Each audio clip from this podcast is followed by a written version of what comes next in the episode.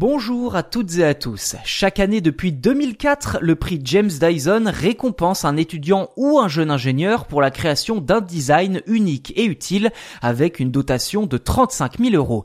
Et malgré la pandémie de Covid-19, le concours a tout de même eu lieu cette année, rassemblant plus de 1800 candidats venant de 27 pays différents et révélant notamment deux inventions qui pourraient s'avérer très utiles dans les années à venir.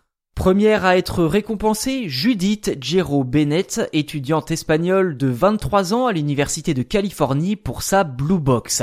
Et derrière cette boîte carrée se cache une histoire très personnelle. La Blue Box de Judith a en effet été inspirée par le diagnostic de sa mère qui souffre d'un cancer du sein, mais aussi par le fait que 40% des femmes évitent l'examen de la mammographie. Judith a ainsi eu l'idée de mettre ses connaissances en ingénierie biomédicale à l'épreuve pour créer ce petit objet destiné à être une alternative non invasive aux mammographies. Avec la Blue Box, les femmes pourraient obtenir un diagnostic à domicile et sans douleur. En clair, la Blue Box peut détecter un cancer du sein uniquement à partir d'un échantillon urinaire. Du moins, c'est l'objectif à terme puisque le projet n'en est encore qu'au stade préliminaire et cherche désormais à attirer les investisseurs pour passer à l'étape essais cliniques.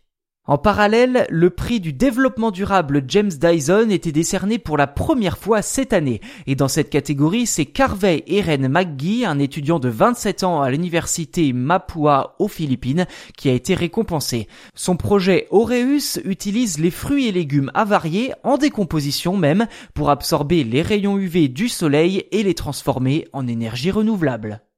Voilà pour cet épisode consacré au prix James Dyson. Si vous l'avez apprécié, n'hésitez pas à vous abonner sur vos plateformes d'écoute préférées. N'hésitez pas non plus à nous noter 5 étoiles si vous le pouvez. Cela nous aide vraiment pour le référencement et pour faire grandir le podcast. D'ailleurs, si vous le pouvez aussi, laissez-nous un petit commentaire pour nous faire part de vos impressions et éventuellement d'idées à traiter dans les prochains épisodes.